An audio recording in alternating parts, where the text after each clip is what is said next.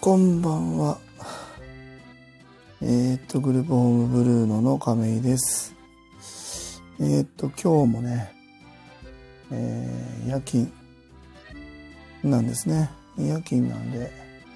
ちょっとまあ、一服、今入れております。はい。今からちょっと30分、1時間ほど休憩時間ありますのでね、えー、ちょっとまた配信しようかなと思います。昨日、まあちょっと入居者さんのね、えー、まあ互い行為もありましてですね、まあバタバタとしておりましたが、本人はまあなんとか落ち着きまして、今日も日中はまあ普通に活動されていたかなと思います。うん。で、まあ、一日明けて、えっ、と、僕からね、えースタッフさんの方に、まあそういうことが起きましたというふうに、まあ発信をしたんですけども、それによりましてですね、まあ、あのそうですね、なかなか お伝えしづらいところですけども、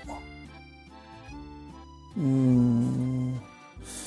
まあ4月からのグループホームの会社に向けてね、たくさんスタッフさん入っていただいたんですけども、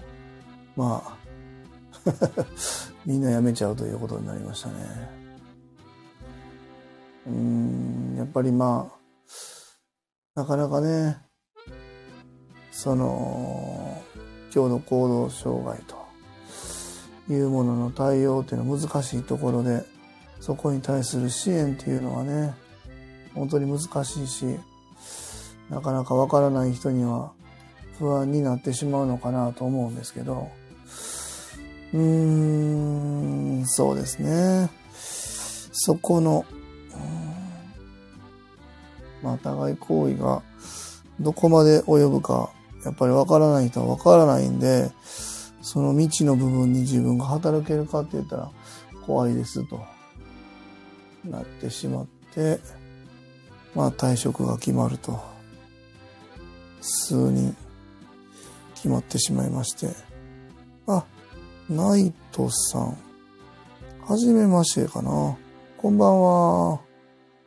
あれ、僕お会いしたことあるかなどこかで。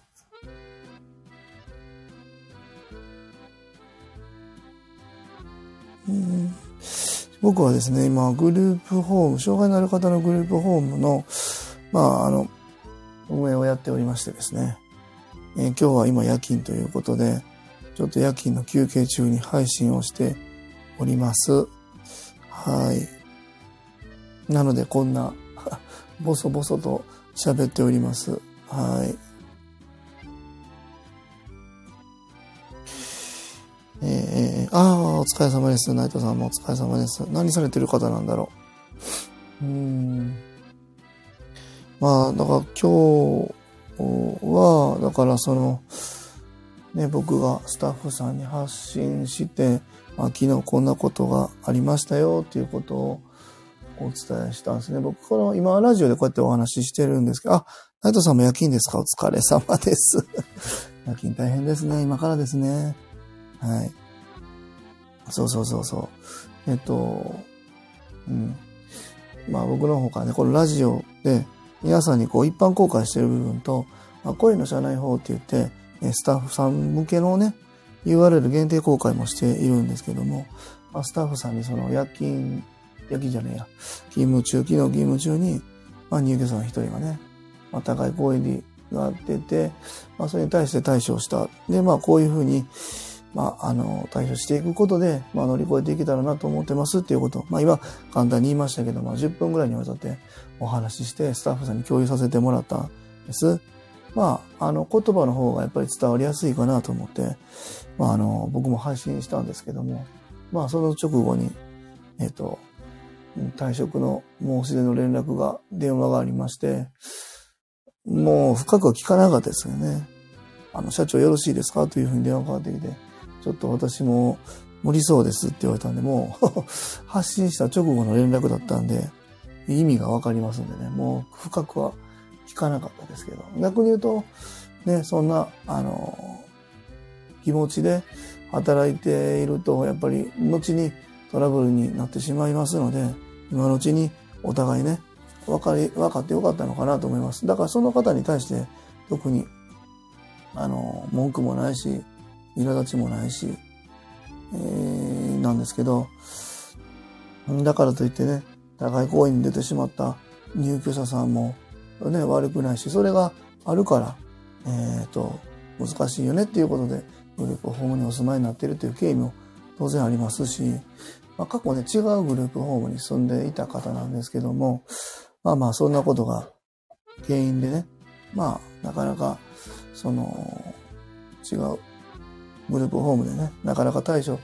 できないよねっていう、で、探して、他のグループを探して、で、うちにお声がかかって、うちに入居という形になったという経緯があります。あ、ナイトさん大変、そう大変なんですよね、本当ね。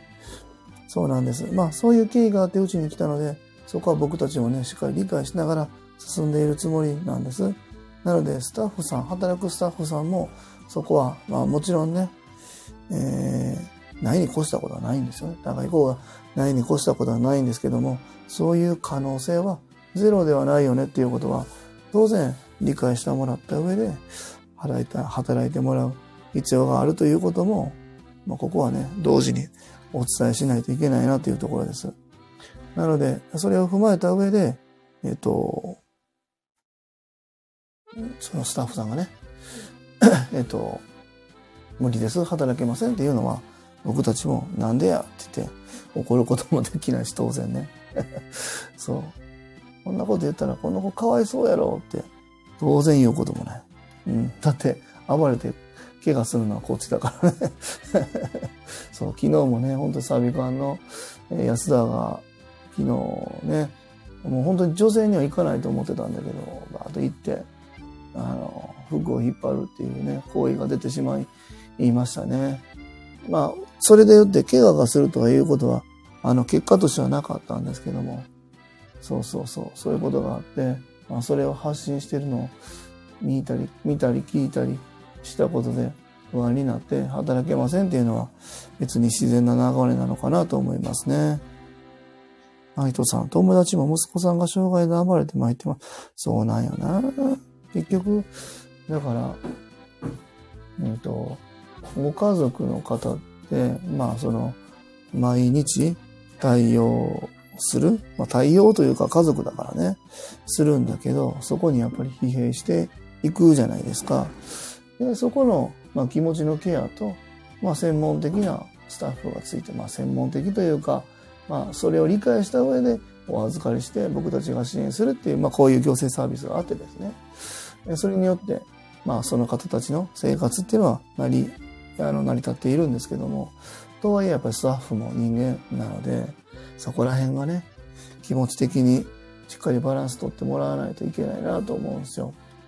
まあ、だからこそね、スタッフの僕は本当気持ちのケアはすごく大切にしたいなと思っているんです。うーん、まあでもな、4月1日のオープンに向けて採用したスタッフさん、みんな辞めてしまうっていう どうしようかなっていうね。もうオープン目前に控えているし、3月中には申請書類も出さないといけないところがあるんで、えっ、ー、と、今から急ピッチでなんとかしないといけません。えっと、まあ、4月からはね、僕が夜勤を抜けて日勤に回ってですね、僕今、食事を基本的には全員僕が毎日作っているんです。まあ、休みの日は作り置きしたりしてるんですけども、えっ、ー、と、そこにもう集中的に回って、で、夜勤さんはもう本当に夜勤のね、寝ている時間の安全な見守りの確保、見守りして安全の確保っていうところを重点的にやってもらおうという配置で考えていたんですけど、もう、その人たちがみんな来なくなるんで、まあ、これはもう僕が夜勤に入るしかないなというところと、まあ、あと夕方の勤務をどうしようかなと。食事影響本当に考えないと、マジでやばいなと思ってますね。そう、ナイツさん、人材をね、育てるのも大変なんですけどね。まず、集めるところですよ。まあ、集めるのはね、なんか今回、前回も求人かけたらすぐに、あの、来ていただけたので、そこはなんかあまり不安がなかったんですけども、意外や意外、こんなに一気にいなくなるとは初めての経験なのでね。まあこれも、うーん、まあお金払ってもできない経験なので、この経験は、あの、自分にとって、あの、試練、プラスだと思って乗り越えてやろうと思ってます。乗り換えられないことは絶対ないんでね。あの、頑張れば対応は絶対できるし、あの、それによって、その入居者さんが、もうスタッフこんな辞めちゃうんだから、この利用者さんはもう見れないよって、あの、放り出すことも僕はしたくないので、ここは、あの、乗り越えるべき試練だと思って、経験だと思って、ここは頑張って前を向いて進んでいきたいなとか思っております。ライトさんは夜勤ね、どんなお仕事されているんだろう？僕みたいに福祉のお仕事されているのかな？もしかしてグループホームの夜勤さんなんでしょうか？ねそっかそっか、ナイトさんな。夜勤。絶対乗り越えられますよ。まこちゃん、ありがとう。まこちゃんもうちのスタッフです。ありがとう。じゃあ、まこちゃんはね、うちの近所の、あの、うちの近所の、あの、グループホームのね、に住んでる方で、オープン前にご挨拶に行った時に、あの、手伝えることだったら、あの、手伝いますって言ってくれるというね、あの、超いい人で あの、貴重なね、存在ですよ、本当に。まあこちゃん誰か近所でいたら紹介してや。はい。ナイトさん、自分は気楽な運転手ですよ、わら。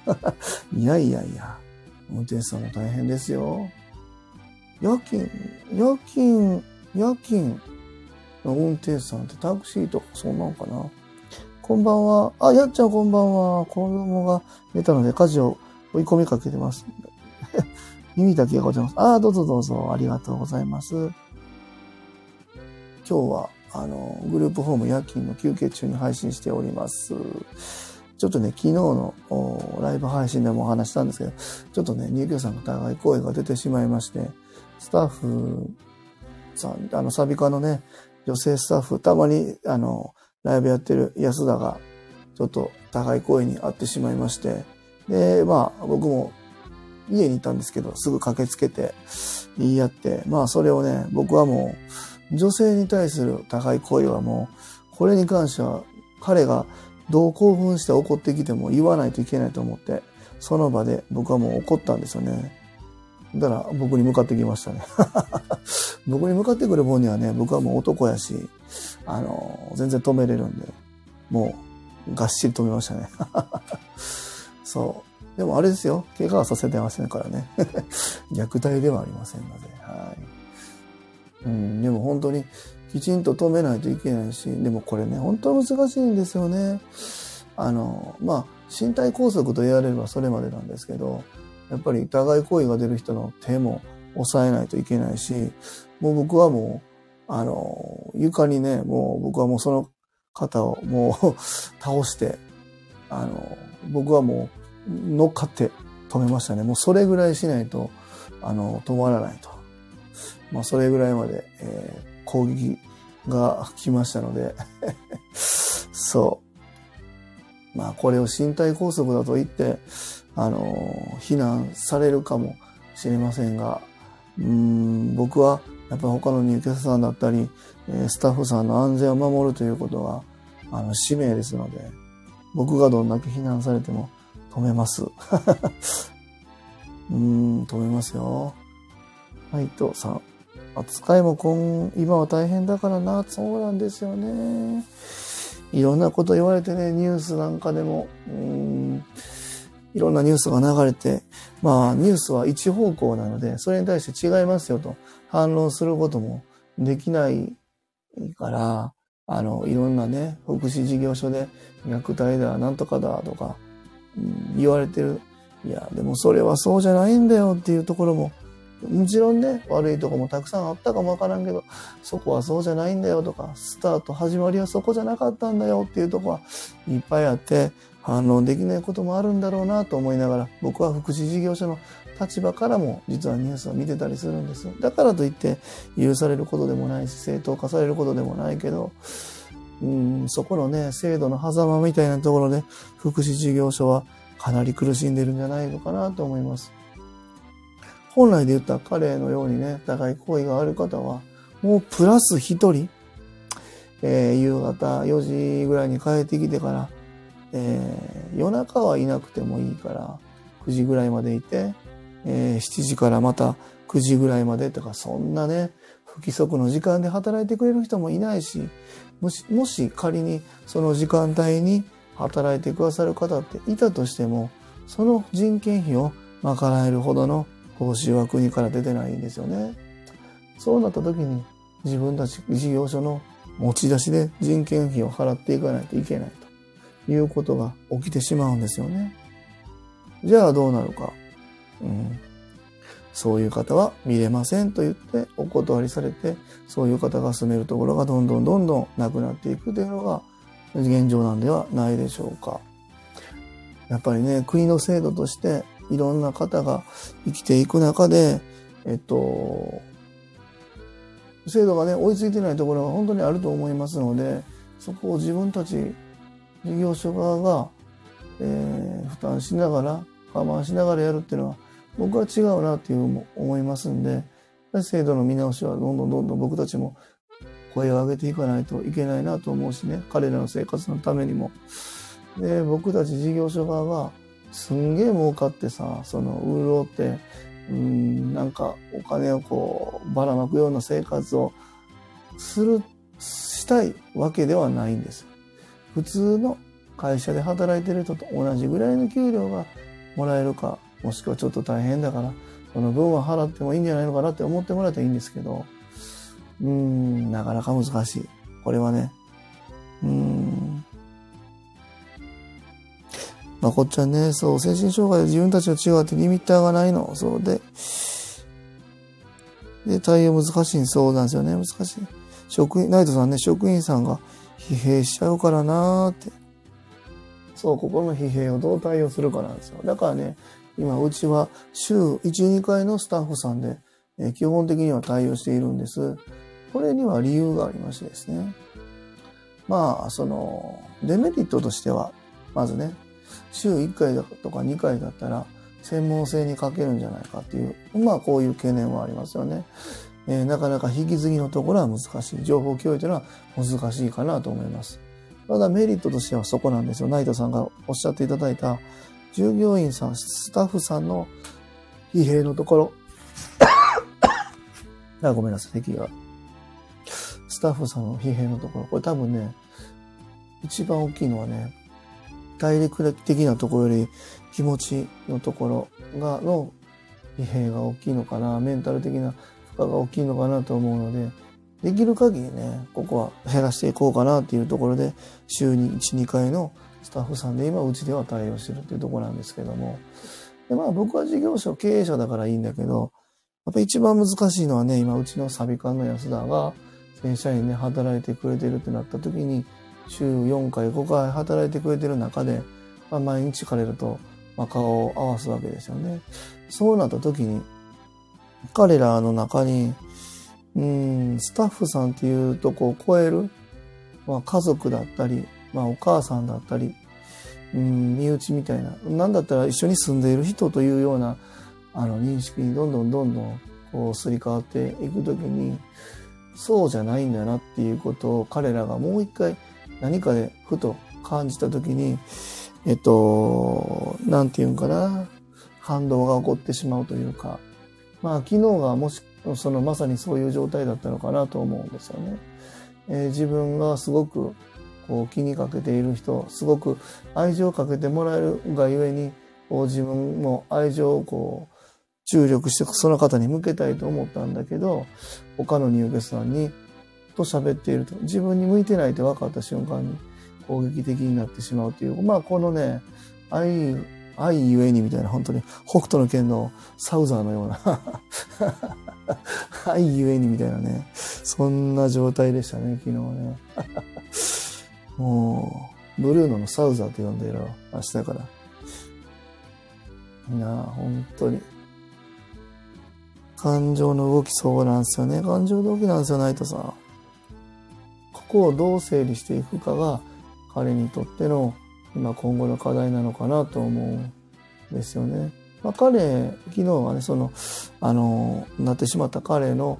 あの、個別支援計画って言って半年に一回彼がここで暮らしていく上での目標、課題みたいなのをいくつか設けて、半年後に、え、それが課題どれぐらい達成してるか。で、次の半年はどういう目標でやっていくかということを、この半年半年ずっと計画を見直しながら、この積み重ねで生活を、まあ、なんていうかな、自立に向けてやっていくっていうところなんですけど、やっぱね、彼の場合、目標がね、えっと、まあ、穏やかに生活をするっていうことが目標に入っているんですよね。そう。穏やかに生活するっていうことが彼にとって実は大きな目標、課題であって、えー、普通に、えー、彼の思うままにやると、その目標がある意味達成できないんですよね。だからこそ僕たちがこう支援として入らせてもらって、えー、それがうまくこう更新されていく感じなんですけども、そうなんです。うーんと、そうですね。えっ、と 難しいですよね。穏やかに暮らすっていうのが、まあ誰にとっても難しいんですよね。まあその中で彼にとってその穏やかに暮らすのに、えー、弊害になっているものは何だな、何なんだろうということを、まあ僕たち支援員が一つ一つ拾い上げてですね、それをあの細かく細かく共有しながら切り分けながら解決していってその積み重ねが安心した穏やかな暮らしになるのかなと思うんですよね。ひよのさん、こんばんは。はじめましてかな。すいません。お名前ごめんなさい。あの、もしお話今までしたことあったらごめんなさい。ありがとうございます。来ていただいて。あ、ナイトさんもフォローさせていただきます。ありがとうございます。はじめましてですか？ありがとうございます。遅い時間に参加していただいてありがとうございます。今日なんか、なぜかライブ配信の参加者がすごく多いですね。ちょっと、ふと軽く始めたのに こんなに聞いていただいてありがとうございます。今ね、僕はあの、障害のある方向けのグループホームの運営をしておりまして、今日は、えっと、夜勤に入っているんですけども、ちょっとね、えっと、夜勤の合間の休憩時間にライブ配信をしております。洋野さんは、あの、障害なので気になってきてみました。ありがとうございます。とグループホームで、で、まだ岩野さんの中に、生活の中に、どれぐらい、あの、あるのかわからないですけども、まあ、障害にもいろんな、あの、分野があって、まあね、精神障害、発達障害、知的障害、身体障害、いろいろあるんですけども、うちはね、身体障害の方は、あの、いなくて、それ以外の障害の方が、うちにお住まいになっているっていう形です。で、すいません。はじめまして。あ、祖父がグループ4にいます。あ、そうなんですね。ヒヨンさん、ありがとうございます。で、僕もですね、実はあの、えっと、子供が2人いましてですね、長男が、えー、自閉症を伴う、重度のあの発達障害なんですけども、まあ、そんなことが、まあ、自分の身内にあって、以前は全然違う仕事で働いていたんですけども、まあ、息子の障害を、近くで見ていく中で、あの、地域で暮らしていくっていうのは本当に難しいんだなっていうことも、まあ、あの、見ていてですね。やっぱりこれは行政や制度や、あの、既存のグループホームに文句言ったってしょうがないなと思ったんで、じゃあ何が原因で、何が問題で、何を改善すれば、いいグループホーム、いい生活ができるんだろうって考えた時に、まあ自分で起業してやるしかないなと思って作ったのがこのグループホームで、去年の3月にオープンしたんですけども、まあ今年で、だからもうすぐですね、えー、丸1年グループホームを迎えることになりますね。で、まあ昨日、まあその互い行為があったり、あと、実は1月の半ばからね、入居者がお一人、えー、病院に入院されましたね。精神科に入院されまして、えー、1ヶ月の入院、入院のを経て、まあ、昨日改めて担当者の会議があって、まあ、医療的な介入が必要なので、まあ、必然的にグループホームは退去という形になってしまいますということを病院のあの主治医の方だったり担当の方に聞いて、まあ、退去ということが決まりましたね。ちょっと残念なんですけども。うん。ハイトさん。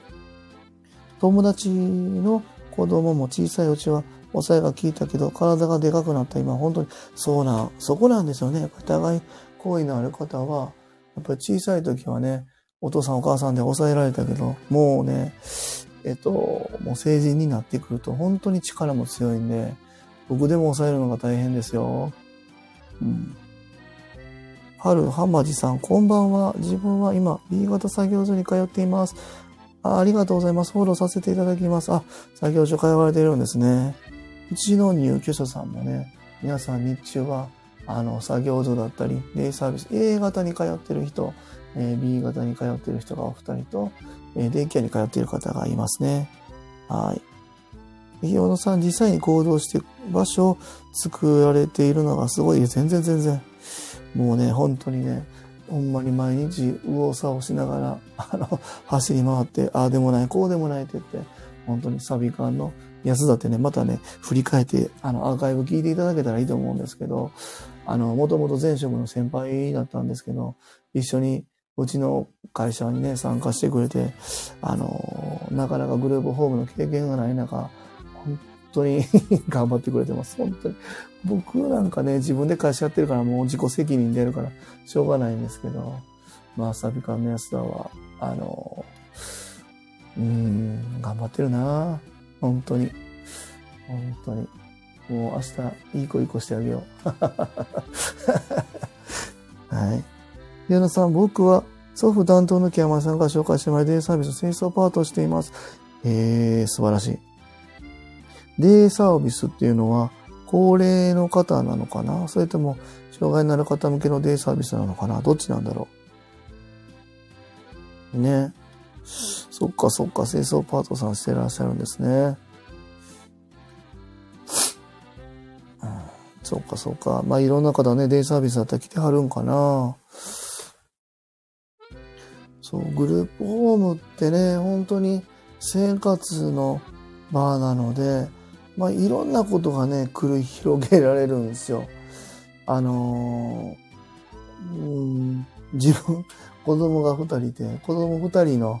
ね、あのー、生活を見るのも本当にね、毎日奮闘してるけど、やっぱり成人してる人が6人も住むとなるとね、なかなかね、えー、なんていう簡単にいかない。本当に。作業所さんだったり、えー、そっちももちろん大変なのかなと思うんだけど、生活を見るっていうのはね、本当にその障害があるからゆえに大変とかそういうことではなくて、暮らしを支えるということが大変だなっていうのを思いますね。でその中で彼らには特性があってですね、そこはきちんと、あの、見ていけば、僕は解決できないことはないと思うし、僕たちグループホームだけで解決しようと思っていなくてですね、えー、関わってくださる全ての事業者様と同じように共有して、えー、分け合ってですね、えー、彼らの、まあ、生活の、まあ、彩りになればなと。本当に、本当にそれだけですね。高齢者さん向けなんですね。不安障害のことは理解していただきながら働けています。ああ、素晴らしい。不安障害。えー、えー、ひよのさん、そっかそっか。もうあれかな？手帳とかも出てらっしゃるのかな？うんうんうんうん。就労支援とかではなく一般で働いてらっしゃるのかな？そっかそっか。なかなかね、これはもう、うん、乗り越えるとか、その不安のところを押さえつけるとか、そういうことではないですもんね。あの、本当に皆さんの理解を得ながら、あの、その自分の特性ともみんなとこう歩調を合わせながら、まあ、向こうもこちらに歩調を合わせてもらいながら共存していくっていうのが、まあ、これはね、どんな障害であっても、障害があってもなくてもなんですよね。僕、障害があってもなくてもみたいな、綺麗事をあんまり言うの好きじゃないんですけど、あの、でもね、うん、人が生きていく上で歩幅を合わせるっていうのはね、すごくね、大切だなと思いますね。産休ですね。あ、そうか、そうか、そうか。でもね、その辺は、あの、理解してくださる職場っていうのはすごく大切だなと思います。僕もね、地域の方が、皆さんがね、障害について理解を、があってですね、えっ、ー、と、みんなで手つないで笑顔で過ごせるっていうのは当然理想ですけど、そうはいかないことも当然自分も分かっています。えー、グループホームっていうところの経営者である側面とですね、えっと、障害のある子供の親というところの側面の両方からやっぱり見たときに、やっぱりいろいろ考えるものがあるなと思うし、障害についてわからない方は、やっぱりわからないからこそ怖いと思ってしまって、えー、怖いと思うと拒絶する。知らないってやっぱり怖いにつながるんですよね。知らないは拒否、拒絶につながるんですよね。だから僕たち事業者はいろんなことを包み隠さずこうやって、えー、皆さんに配信することっていうのは事業をやるのと同じぐらい、まあ、事業をやるのと同じぐらいというか事業の一つとしてこれは発信するということはやめたらいかんなと思っています。のさ、皆さん優しくてありがとうって一日に何回も伝えられて感謝しかないです。もうどうしよう、そこの職場行こうかな、僕。いい会社だなそっかそっか。いいですね。そういうのね。やっぱりね、理解してくれる人って、僕はね、あの、全員じゃなくてもいいと思うんですよ。全員であってほしいけど、少なくてもいいから、少なくいてもいいから、深く理解してくれる人がいたらいいなと、僕は本当に思ってます。で、やっぱりね、この辛い、辛いっていうか 大変なところなんですけど、皆さんが笑顔で暮らせる生活をする。それを提供する事業者は、あの、必ずしも同じように笑顔で楽しく緩やかに生活できるわけではないということも、一方であるなと。そのために、え、僕たちが、やっぱり本当にいろんなところに、え、ご挨拶に行って頭下げて、いろんなところに気を配って、え、未然に防いで、え、本当にあの一つ一つに細かく目を配りながら、えっと、地域の方との共存をこうできるようにごご案内ご挨拶させてもらいながら初めて彼らが何もなく何もないように暮らせるんじゃないのかなと思いますね。そんなことをやってもらえてるんだなって気がつかずに生活しようと思ったら裏ではそういうことをしないといけないんだなっていうことも一方ではあるなっていうのはありますね。洋野さん、社長さんからも体調悪かったら休んでいいからねって言っただけて、ホワイトすぎて。いいね。いいね。いいですね。ひよのさんは、なんかあの、配信とかもされて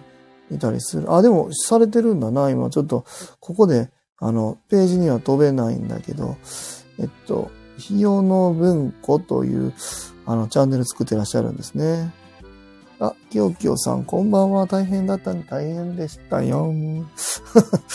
大変でしたよ。あの、昨日のことを受けて、朝から発信、僕もさせていただいたんですね。あ、きよ、きよきよさんは、あの、うちの会社の理事でございます、皆さん。そう。なので、えっと、これは情報共有しないとなと思って、あの、まあ、個人情報は伏せて、えっと、どういうことが起きて、どういうふうに、えスタッフに共有しましたっていうことは、あのね、お伝え今日はさせたんですよね。で、えー、その後、スタッフさんから、え退職の申し出が入りましたね。はい。ちょっと今一人不安ですって言ってる人もいるんで、ここはね、僕はもうあんまり、まあ、きちんと僕から説明はしようかなと思うんですけども、あの、呼びと、あの、引き止めて引き止めてしても、結局どっかでやめちゃうと思うんで、今のうちに、あの、ご本人さんが整理できるかできないかを、もうご自身で判断してもらうしかないのかなと思うし、もうそれでやめちゃったら僕は無理に引き止めたくもないし、そう、さっきも言った通り、あの、深く理解してくれる人が少しでいいのでいれば、もうそこだけでやっていくしかないなと思ってます、本当に。えー、っと、ひよのさん、本の紹介メインですが、不安障害の体験もラジオで話し、ああ、本当ですか？聞いてみます。そうそう、理事さんです。ブルーノとアメちゃんだけです。社会全体で乗り換えない。そうね。でもね、ほんと難しいんですよね。うん、難しいな。僕は、やっぱり、障害を持っている子供の親という側面があって、そのフィルターを通して見ても、やっぱりすごい大変だなと思うし、逆に言うとそのフィルターがない人は、うん、直でね、やっぱり、うわ、怖いって思っちゃう気持ちは僕は、あの、止められないし、間違ってもないと思うので、えっと、僕は、あの、無理に止めれない。うん、止めれないな。ナイトさん、愛が、え、偉い社会になればな。本当ですよね。本当に。なあ、本当ね。まあ僕は以前からもお話ししているんですけど、まあね、本当清、清さんとこの間、東北の、えっと、震災を、まあちょっと僕も学びに行こうと思って、ね、えー僕はいろんな方の命を預かる事業をしているので、えっ、と、防災のことも考えないといけない中で、あの当時のことを知らずに、僕は、あの、次の一年を迎えることができないなと思って見に行ったんですけども、えーっとね、やっぱりね、いろんな人、いろんな人がいると思いますわ。うん。そうやって僕たちがこう、思って、え入居者に接しても、不幸は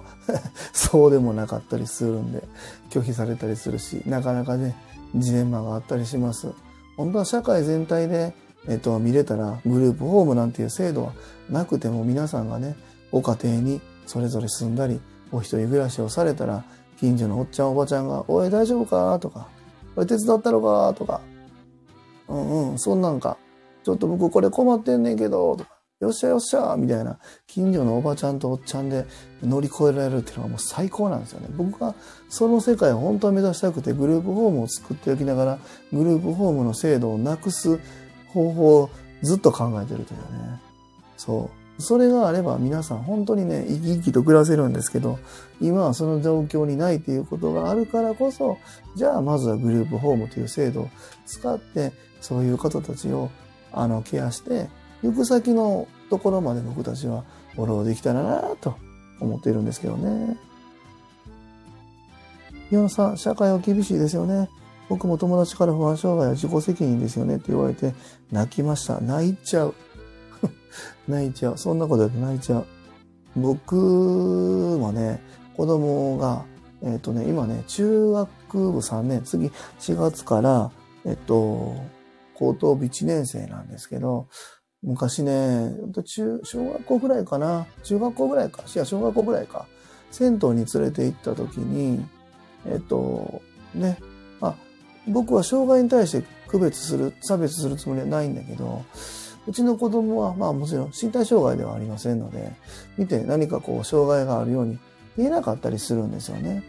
で、もちろんヘルプマークをつけて普段は歩いてたりすることもあるんですけども、さっき言ったように銭湯に行って服脱いだら、あの、肌にヘルプマークを入れ墨で入れるわけにはいかないので、あの、普通の男の子として立ってるわけですよ。で、そこにですね、僕がちょっと着替えて目を離した隙に、近くにいるもっともっとちいちゃい男の子に、うーとか、あーって言いに行ったんですよね。僕からしたら多分、なんかこう話しかけたんだろうなって思ったんですけど、そのお父さんがその子供を自分の後ろにぐっと隠して、睨みつけて何やってんねんみたいな感じで睨まれて、すごく悲しい思いをしたという経験があるんですよね。うん。でも、そのお父さんも悪くないんだよなとか思って。それを知らない。障害というものを知らない。理解しようとしてないんじゃなくて、身近にいないんだろうなと思った時に、だからこそ僕たちはもっともっと発信していかないといけないんだろうなと思って、まあ、泣いたね、その日は。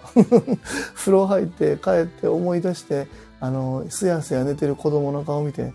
泣けてきてね、もう悔しくてね、泣けちゃったね、あの時。うーん。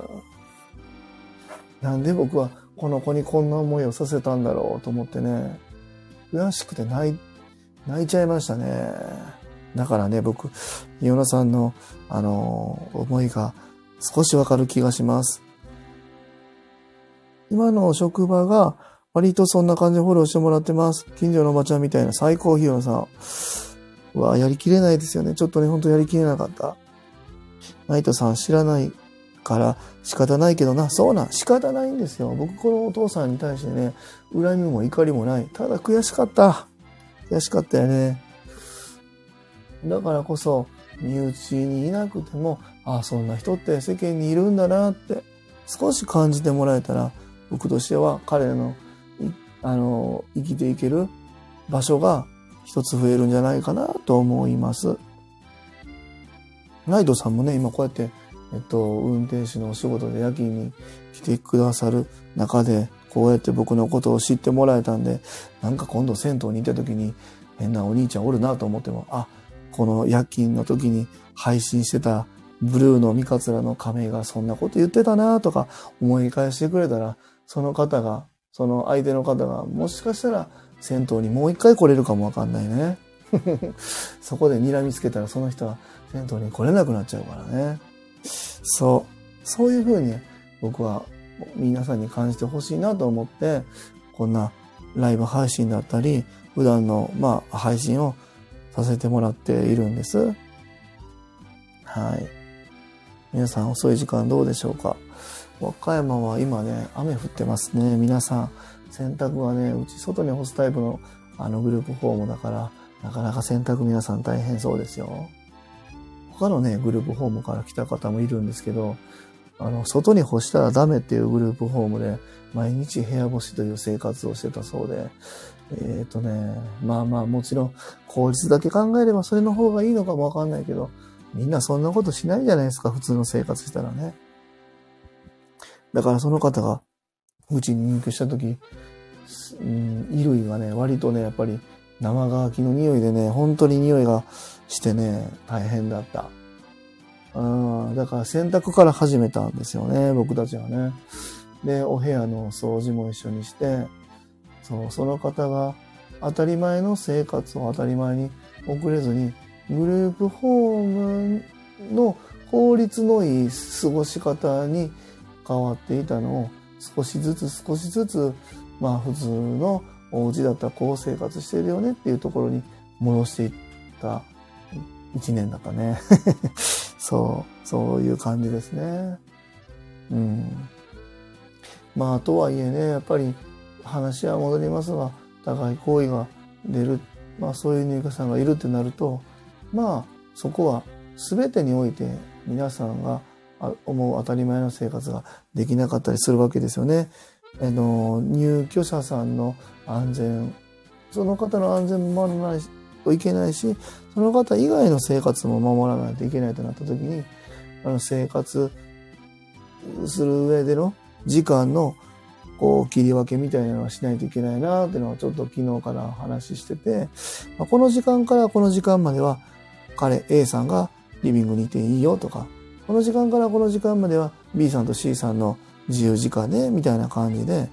昨日、今日からかな、やってますね。うん、僕もね、いろんなグループホームに勉強させてもらいに行ったんですけど、リビングにね、集まるグループホームってあんまりないんですよね、実は。各自それぞれがグループホームだったらね、あの、自分のプライベート空間が欲しいからってお部屋に戻って、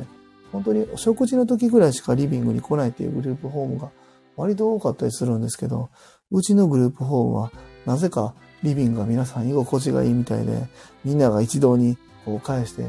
ああでもない、こうでもないと、わちゃわちゃわちゃわちゃやってますね。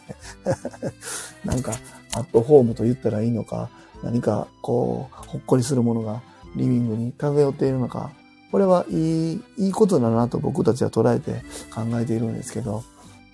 そうそう。だからね、本当はそんな空間を彼らから奪いたくないんですけど、あの、やっぱりね、その安心した暮らしをするためには、やっぱりね、誰かが、誰かに、あの、うん、やりたいと思ってないこと、危害を加えてしまうとか、本来ね、その互い声が出てしまう方は、互い行為をしたいわけでもないし、互い行為をしたことで何かこう気持ちが晴れてですね、明日からも頑張れるぞってなるんだったらいいことはないけど、それだったらわかるけど、そうじゃなくてですね、そこを乗り越えれないですよね。あ、ナイトさん頑張ってください。仕事来てきます。はい、お疲れ様です。お互い夜勤頑張りましょう。はい。そうなんですよね。その、お互い行為したからってスッキリするわけではないんで、彼の、その、そうなる前の気持ちの、えっと、あ、矢野さん行ってらっしゃい。ナイトさん頑張ってね。そう。それは僕たちがこう未然にこうキャッチしてですね、その方がその暴れてしまわないように未然に大丈夫だよって声かけてあげて、そうそう、よくね、僕ね、いるよって、僕いるよ、目の前にいるよって、亀井さんいるよ、僕の顔見てよ、目見てよって、大丈夫よ、言ってるよ、一緒に横にいるよ、ついてるよって言ってあげて、抑えてる。気持ちを抑えてるんですよ。そう。なだめるというか。うん。そこに、なんかもう薬先飲んでとか、もうそんなことすんなとか、そういう抑え方ではなくて、もちろん僕は薬をあの全部否定してるわけではないので、それによってあの地域で暮らせてる方もたくさんいらっしゃいますので、僕は否定はしておりませんが、第一に薬という選択は僕も、まあできるならば取りたくないなと思っているので、できる限り彼らの気持ちの揺らぎみたいなところをキャッチしてですね、できる限り波の波長をこう大きく触れるないところで、あの、抑えられたらな、沈められたらなと思って、日々、うん、支援させてもらっていますね。普段はね、おもろいやつなんですよ。この子もね。可愛いやつなんですよ。ね本当に気も使ってくれるし、甘え、甘えもあるけどな、めちゃくちゃ。あるし。うーん、ねやっぱりこのグループホームが大好きで、もうそれが僕たちもすごい伝わってくるし、本当にずっといたいなっていうのを思ってくれてるんだって、